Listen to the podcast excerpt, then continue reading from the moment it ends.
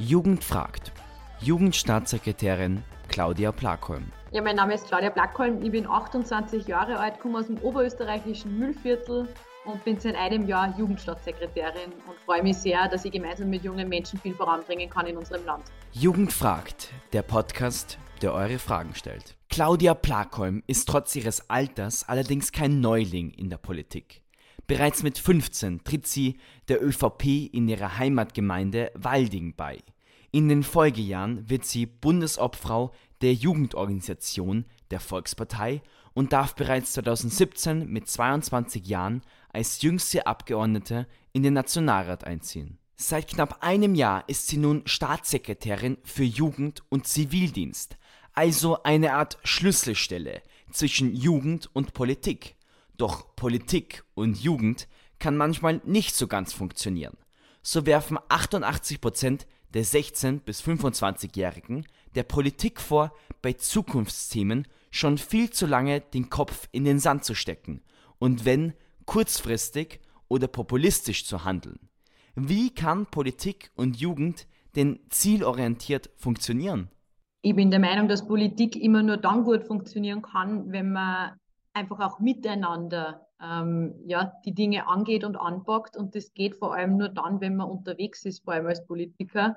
Ähm, das heißt, das Gespür und Augen und Ohren immer bei die Leute zu haben, weil man dann einfach auch für Ideen mitnehmen kann, für Anliegen mitnehmen kann, dort wo der Schuh drückt. Und das erwartet man sich ja ganz einfach auch von der Politik, nämlich dass Verbesserungen in meinem Fall für die Jugend erzielt werden. Und ähm, wie man es vielleicht von älteren äh, Politikern gewohnt ist, äh, dass zum Beispiel Bürgermeister am Stammtisch anzutreffen sind in einem Gasthaus. So möchte ich als Jugendstaatssekretärin einfach auch für junge Menschen ganz unkompliziert erreichbar sein. Das geht natürlich am einfachsten äh, über soziale Medien, dass man möglichst unkompliziert einfach auch schnell weiter seine Anliegen ähm, ähm, darbieten kann, aber genauso auch schnell am weitergeholfen wird. Und das äh, versuche ich in meiner Arbeit gleichzeitig zu dem zu machen, ähm, dass man natürlich auch unterwegs sein muss, weil man im Gespräch, im direkten Gespräch ganz einfach auch ähm, ein Gespür kriegt dafür, was junge Leute beschäftigt. Ganz besonders beschäftigt junge Menschen natürlich ihre Zukunft. Und da gibt es große Sorgen, die sich aufmachen. Besonders die Preiserhöhung und Bedenken um eine sichere Pension kommen vielen jungen Menschen sehr nahe. Man könnte meinen, der Generationenvertrag hat sich zu einer Einbahnstraße entwickelt. Es hat sich ganz einfach seitdem der Generationenvertrag geschlossen wurde extrem viel verändert. Kurze Info. Mit Generationenvertrag wird der unausgesprochene Vertrag zwischen der arbeitenden und der bereits in Pension befindenden Generation gemeint. Also zahle ich die Pension meiner Eltern und Großeltern ein und meine Kinder und Enkelkinder dann meine Pension. Das ist der Generationenvertrag. Es war damals so, dass vier arbeitende Menschen eine Pension miteinander getragen haben. Mittlerweile sind es drei Erwerbstätige, die eine Pension miteinander tragen und in ein paar wenigen Jahren werden es nur mehr zwei sein, die eine Pension miteinander stemmen. Und das ist ein enormes Ungleichgewicht. Und dazu kommt irgendwo auch noch, dass wir seit 1970, also seit über 50 Jahren, beinahe zur gleichen Zeit in Pension gehen, aber die Lebenserwartung Gott sei Dank um zehn Jahre auch gestiegen ist.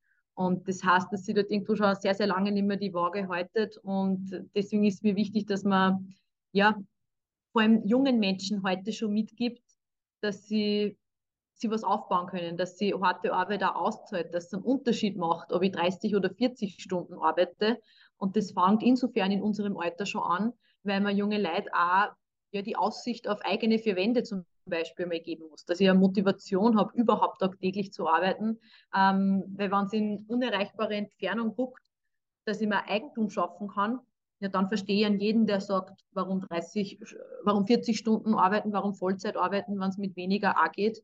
Ähm, und wenn diese Motivation irgendwo fällt, dass ich mir eigene vier Wände schaffen kann und dass sie harte Arbeit auszahlt, dass es sie lohnt, tagtäglich arbeiten zu gehen, dann werden wir irgendwann einmal eine Generation haben, die weder äh, von, einer, von einer guten staatlichen Pension leben kann, nur sie Eigentum geschaffen hat. Weil die Pensionsjahre, die ich als Junger sammle, ähm, die erwerbstätigen Jahre, die die wirken sich ganz klar später, Jahrzehnte später in der Pensionshöhe natürlich aus. Doch das gesetzliche Pensionsalter und das tatsächliche, also wann man dann wirklich in die Pension geht, liegt weit voneinander entfernt. So treten Männer im Schnitt bereits rund drei Jahre vor dem gesetzlichen Antrittsalter von 65 Jahren in Pension.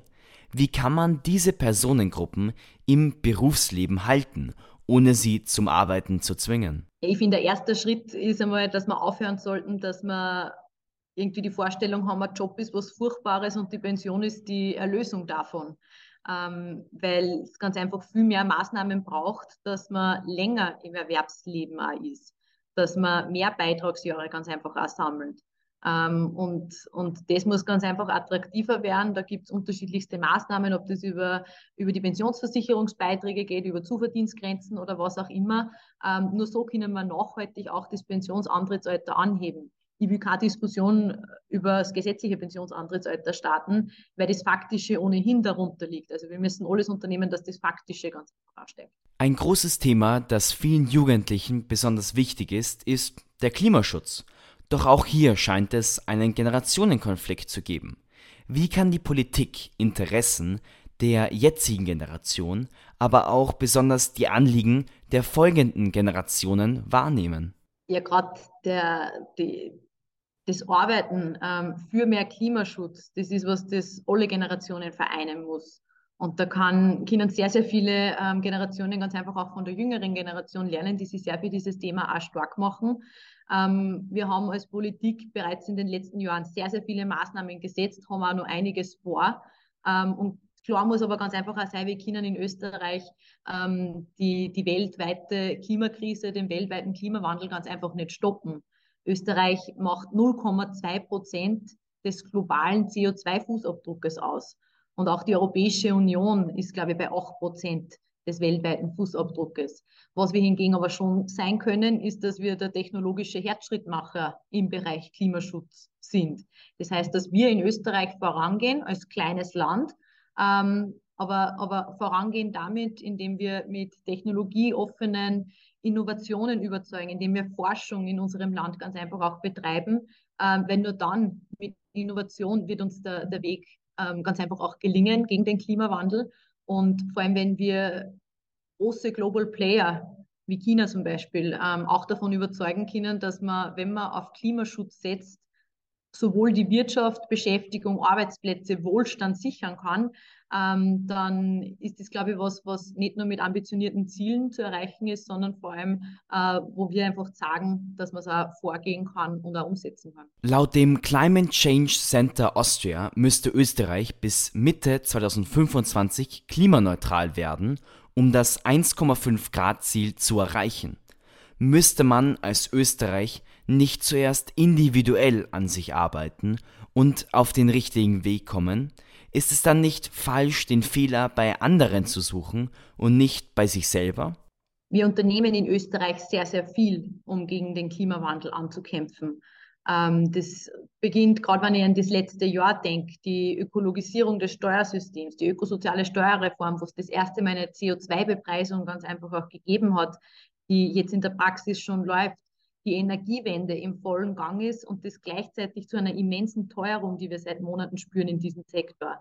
Da hat es sehr, sehr viele Maßnahmen in dem Bereich gegeben, da wird auch noch einiges kommen.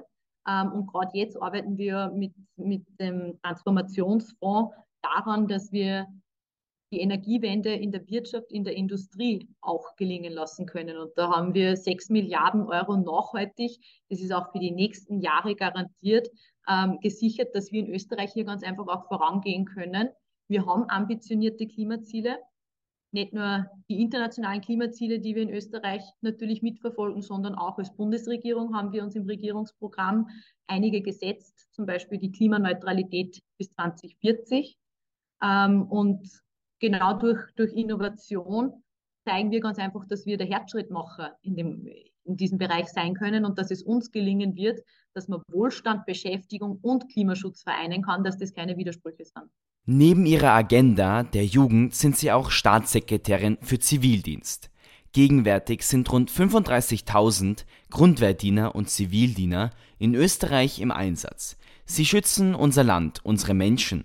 Ein zivilisiertes Leben, sei es jetzt im Gesundheitswesen oder im Katastrophenschutz, wäre ohne den Einsatz dieser Männer nicht möglich. Wäre es in 2023 angesichts einer gewünschten Gleichberechtigung nicht sinnvoll, auch Frauen zum Wehrdienst und damit Zivildienst zu verpflichten, Statt eines Zivildienstes im weiblich geprägten Gesundheitsbereich könnte man einen Einsatz in MINT-Berufen, also Mathematik, Informatik, Naturwissenschaften oder Technik andenken. Zivildiener leisten einen unverzichtbaren Beitrag, insbesondere in unserem Sozialsystem. 40 Prozent der über 14.000 Zivildiener, die wir jährlich haben, ähm, sind beispielsweise im Rettungswesen tätig. Ähm, knapp 30 Prozent sind in der, im Sozialbereich und in der Behindertenbetreuung bis hin zur Kinderbetreuung, auch zur Landwirtschaft haben wir die unterschiedlichsten Tätigkeitsfelder, auch in der Altenpflege, wo insbesondere junge Burschen oft die ersten Berührungspunkte mit Sozialberufen ganz einfach auch haben. Darauf fokussiere ich mich, dass der Zivildienst vor allem auch attraktiver wird, dass man nach den neun Monaten Zivildienst ähm, diese Praxiserfahrung auch anrechenbar macht, zum Beispiel auf eine Pflegelehre, auf weitere Ausbildungen, dass diese neun Monate nicht isoliert zum Sehen sind, sondern irgendwo der Grundstein sein können, ähm, für einen weiteren beruflichen Weg in dem Bereich. Und für Mädchen gibt es genauso bereits jetzt Möglichkeiten, dass sie, dass sie Erfahrungen machen können über mehrere Monate, insbesondere im Sozialbereich. Das geht über das freiwillige soziale Jahr, aber genau auch so beim Bundesheer und das wird gerne und gut angenommen. Könnte man durch einen verpflichtenden Zivildienst von Frauen in diesen technischen und meist männlich geprägten Berufen nicht einen geschlechtlichen Ausgleich schaffen? Ja, auf der einen Seite gibt es schon sehr, sehr viele Initiativen, um Mädchen in MINT-Berufe zu bringen und umgekehrt sehe ich es eben den Zivildienst als Türöffner für Burschen in Sozialberufe, also in sehr weibliche Berufsfelder. Ähm, ich würde, statt dass wir da jetzt was Neues erfinden, viel eher daran arbeiten, dass die Mädels schon, wenn es um die Entscheidung geht, wie geht es mit der Schule weiter, welchen Lehrberuf ergreife ich, alles zutrauen. Nämlich jede berufliche Herausforderung, jede berufliche Entscheidung. Wir haben eher das Problem, dass sie gerade Mädchen, wenn es um die Entscheidung des Lehrberufes geht, ähm, seit Jahren zwischen drei Lehrberufen entscheiden. Das ist die Friseurin, das ist die Einzelhandelskauffrau und die Bürokauffrau. Nur Frau Radlberg hat es geschafft, dass sie einen technischen Beruf in den Top 5 ähm, sogar mit dabei haben. Und deswegen muss man viel mehr an der Berufsorientierung arbeiten, weil es auch nachhaltiger ist, ähm, statt dass ich eine Art Praxis im MINT-Bereich schaffe, will ja ordentliche Ausbildung, gerade für junge Mädchen auch garantieren. Und das geht mit der Lehre, mit der dualen Ausbildung beispielsweise tadellos. Das heißt Verbesserung von bereits bestehenden und keine neuen Systeme. Ja, und vor allem mehr, mehr Mädchen in, in diese Berufe direkt zu bringen. Das geht mit einer Attraktivierung der Lehre, der dualen Ausbildung einher, das geht mit Berufsorientierung einher und dass Mädchen einfach viel mehr ähm, sich auch diese Berufsfelder zutrauen weil wir ganz einfach großartige Fachkräfte in diesen Bereichen bereits haben in Österreich. Das zeigen die World Skills, die internationalen Berufsmeisterschaften, wo auch viele Mädchen in gerade technischen Berufen sehr, sehr stark ähm, abschneiden. Wenn ich zum Beispiel an äh, die Weltmeisterin im Steinmetz, die kommt aus Oberösterreich, die hat in Bordeaux in Frankreich vor wenigen Wochen äh, die Goldmedaille nach Hause geholt. Und mit vielen dieser Vorbilder die oft eine Lehre hinter sich haben, äh, können wir ganz einfach sagen, dass wir nicht nur Fachkräftenation Nummer eins sind, sondern auch Lehrnation Nummer eins und dass jungen Menschen jede berufliche Tür, Tür offen steht. Frau Jugendstaatssekretärin, vielen Dank. Vielen Dank. Wenn ihr noch mehr über diesen Podcast wissen wollt, folgt uns doch einfach auf Social Media unter jugend.fragt. Und ganz besonders freuen wir uns über eure Ideen für zukünftige Podcasts. Wen sollen wir einladen? Welche Themen interessieren euch? Denn Jugend fragt auch nächste Woche wieder.